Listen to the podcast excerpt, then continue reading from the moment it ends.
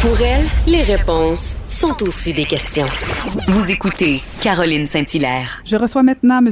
Henri Jacob, président de l'Action Boréal, un organisme à but non lucratif créé il y a de cela 20 ans pour promouvoir la préservation des forêts boréales du Québec à l'intention des générations futures.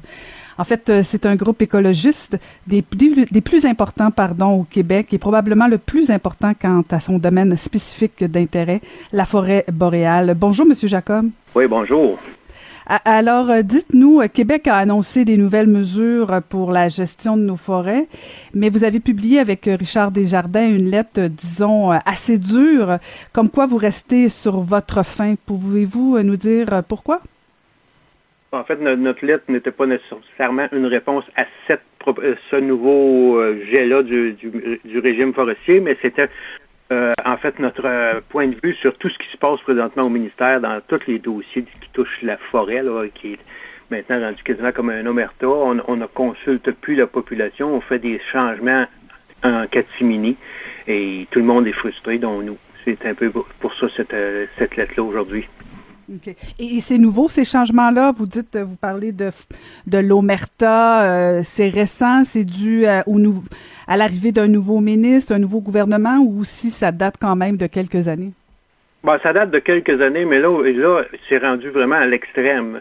Le ministre n'envoie même plus d'accusés de réception. Je vais vous donner juste un exemple. En 2018, il nous a demandé, nous, à l'Action boréale, il venait d'être élu au mois de novembre 2018, et nous demande de lui présenter euh, le projet pour le rétablissement. Euh, et il me demande de rencontrer deux les spécialistes avec qui on travaillait. Ce qu'on a fait, et on lui a présenté ça à lui directement et, à son ministère à sa demande. Et euh, depuis ce temps-là, on n'a même pas d'accusé de réception. Là, on parle du troupeau de caribou qui est en train de disparaître ici du Val d'Or. Ça, c'était la première des choses Après ça, il y a eu la crise, ben, la crise qu'il y a eu dans le parc La Vérandrie, euh, ça a été une autre des, choses. Il, il s'est pas assis avec les les communautés durant un an après que l'inventaire avait été fait. Et il a laissé envenimer la situation. Et c'est comme ça depuis qu'il est en poste. C'est probablement un des pires, si c'est pas le pire des ministres qu'on a vu dans ce dossier, dans le, son département. Et la preuve de tout ça, il n'y a pas juste nous. Si vous regardez les dernières sorties médiatiques, l'Ordre des ingénieurs forestiers est elle aussi frustrée de la façon dont se gère ce ministère-là présentement. Même les gens à l'intérieur de son propre ministère euh, à Québec nous répètent à peu près la même chose. Ils ne connaissent rien de ce qui se passe. Ils proposent des choses. Il n'y a pas de réponse. Euh, il semble qu'il y a juste une petite élite en haut. À partir du sous-ministre, on ne sait pas qui gouverne, mais ça semble pas être le ministre lui-même. C'est un peu euh, une aberration qu'on ait un ministère qui veut gérer notre territoire comme ça sans, sans consulter ni la population et faire des changements, essayer d'expliquer au monde qu'est-ce qui se passe. Donc, si je comprends bien, M. Jacob, vous avez euh, vous avez envoyé euh, des indications au ministre, vous avez demandé à le rencontrer euh, et, et vous sentez pas, dans le fond, aucune ouverture. Et, et j'irai même plus loin, là, parce que dans votre lettre, vous parlez même du fait qu'il est incompétent. Vous sentez pas ben du tout d'ouverture? Non, puis quand je vous dis, pour le, quand je vous parle d'incompétent, je vous parle pas simplement pour faire de la rhétorique. C'est mhm. quelqu'un qui vient de je le connais, il est ancien directeur au CLD, il n'était pas nécessairement très, très compétent là-dedans.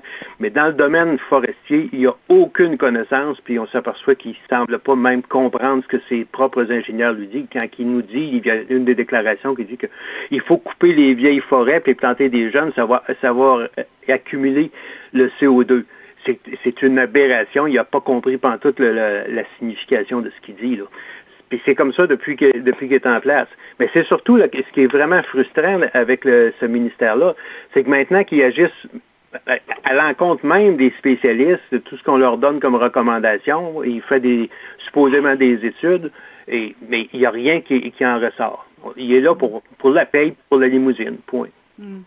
Mais en même temps, euh, si je me fais l'avocate euh, du diable, M. Jacob, euh, est-ce que ça veut dire que dans le fond, c'est tout le gouvernement qui se préoccupe pas du tout du sort de, de, la, protection de nos forêts? Je veux dire, ça peut.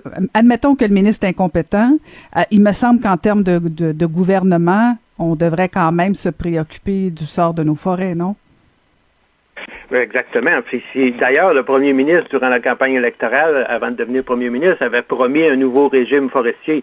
Et là, au lieu de nous, emmener en commission parlementaire ou nous emmener en consultation publique sur supposément un nouveau régime forestier, on nous annonce des changements techniques ou administratifs pour éviter justement d'être obligé de consulter les gens. Fait qu'on va nous, nous changer le, le, le, processus de façon, euh, je dirais, cachée pour pas qu'on soit capable de justement pouvoir discuter ou quoi que ce soit. Et c'est comme ça de, de je, puis je peux pas même dire que c'est juste lui, c'est parce qu'à l'intérieur de son ministère, en haut de la pyramide dans son ministère, il y a des gens qui relèvent directement du premier ministre et le premier ministre est au courant aussi. Mais ce gouvernement-là a une vocation uniquement économique et il ne comprend pas l'importance et de l'environnement et des changements climatiques qui est, en, qui est les grandes crises présentement qu'on a à faire face. Hmm. Il nous envoie des, aberrations comme ça, comme si tout allait bien. Euh. Est-ce que ça se pourrait que c'est parce que la crise sanitaire euh, prend toute la place et que dans le fond, euh, il n'y a pas, y a pas, y a pas d'autres préoccupations que de gérer la pandémie et que dans le fond, votre dossier euh, est, comme pas prioritaire? Ça pourrait être ben, ça ou? Ben, on aurait pu croire ça si, mais c'est bien avant février de 2020 là, que mm-hmm. c'est là existe. Si c'était juste ça, je vais vous donner d'autres exemples. Il y a des communautés autochtones avec qui on travaille. On écrit au ministre pour le rencontrer sur une communauté Innu et une communauté Anishinaabe ici en Éthiopie qui ont demandé de rencontrer le ministre et eux euh, reçoivent simplement euh, la, réponse automatique. Là, on a reçu votre affaire, on va donner suite. Et ça fait au-dessus de 18 mois qu'ils attendent encore. Puis ils n'ont pas, pas eu encore ces rencontres-là. Là, on ne parle pas de, à cause de la COVID. Là, on utilise la COVID dans tous les, les cas que ça fait les affaires. Puis le gouvernement utilise la COVID parce qu'il y a eu une certaine euh, popularité à cause de la façon qu'on le voyait à tous les jours. Mais les autres dossiers, il faut qu'il faut qu'ils soient gérés aussi. Je peux mm. comprendre qu'il paraît avoir eu un peu de retard, mais ça ne dépend pas de la COVID, ces retards-là. Sur la, question du caribou, la question des espèces menacées, la question de la gestion forestière, ça ne dépend pas de la COVID, de la crise qu'on qu'on vit mm. présentement. Votre lettre, est-ce qu'elle est un peu pour, euh, dans le fond, réveiller aussi la population? Parce que euh, je vous avoue, euh, moi, venant de, d'une grande ville, j'étais pas nécessairement interpellée. C'est la lettre qui me fait réveiller en me disant, OK, il faut peut-être qu'on fasse quelque chose au niveau du, du, du, ravage qu'on est en train de faire dans nos forêts. Mais est-ce que votre lettre n'est pas de réveiller aussi un peu la population à vos enjeux? Oui, absolument. Parce que on a essayé durant les, deux premières années du, de ce gouvernement-là, durant une année et demie au moins, essayer de travailler en collaboration. Et on a, on a tout fait. J'ai siégé sur des, des, comités qui étaient par le, euh, faits par le ministère. Et euh, ça, ça, ça, mène rien, rien, rien. C'est ça. Ça fait qu'à un moment donné, il faut, il faut aussi avertir la population que c'est leur leur propriété, c'est les, on parle de forêts euh, domaniales, les forêts du, de, qui appartiennent à tout le monde au Québec. Mhm. Et la question, c'est pas juste une question de dire on veut sauver un arbre, on veut sauver une espèce.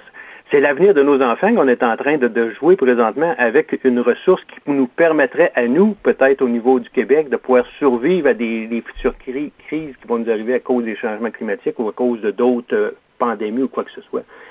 Euh, puis, comme l'erreur boréale, quand elle a été lancée en 1999, euh, a réveillé des gens, ben, on essaye de trouver un autre moyen pour essayer de dire, ben là, c'est assez. Là. On, a essayé, on a essayé, on a été poli, on a été euh, voulu collaborer, mais on s'aperçoit qu'on fait rire de nous. Là. Ça fait qu'à un moment donné, ben, euh, on, va couper le, le, dialogue, puis on va commencer à, faire des, à lancer des, soit des, euh, des, réprimandes ou quoi que ce soit de, la part du ministère. Puis en l'espérant, notre lettre aussi, on espère que les, les gens des médias comme vous euh, et des d'autres journalistes spécialisés posent des questions au gouvernement. Mm-hmm. Ça passe, ça là. Mm-hmm. Rapidement, M. Jacob, parce que bon, vous parlez de maintenir la pression, euh, de continuer ces lettres-là et espérer que les journalistes posent des questions au gouvernement, mais la suite des choses pour vous, c'est quoi? Est-ce qu'il y, y, a une gradation de, de, mouvement. C'est quoi la suite?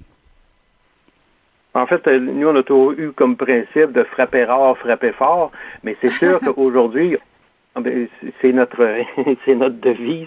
On, a on, a dit bon ben là c'est fini, on, va arrêter de jouer à, la diplomatie parce que ça mhm. fonctionne. Évidemment, avec ce gouvernement-là. Puis là, ben, on, veut alerter tous les autres groupes avec qui on collabore, avec qui on travaille, les, gens des, des, régions qui sont inquiets, parce qu'il ne faut pas penser que parce qu'on est dans une région où on exploite la forêt, que les gens ne sont pas inquiets de ce qui se passe. Il y a beaucoup de gens et des travailleurs forestiers qui sont très inquiets parce qu'ils voient que la façon qu'on est en train de gérer là, on va la tuer, la vache à lait. le ministre vient de, dans le dernier euh, annoncé, il disait que là, on ne se préoccupera plus du sapin ou du mélèze parce que c'est pas des espèces recherchées par, par l'industrie forestière. Vous voyez, ce que ça veut dire? C'est qu'on est en train de dire que notre ministère des Forêts va gérer uniquement quelques essences d'arbres, on va planter uniquement quelques essences d'arbres, puis le reste, ça n'a plus d'importance. Ben, on parle de deux essences forestières qui sont, euh, sont intéressantes pour beaucoup de choses encore. Là.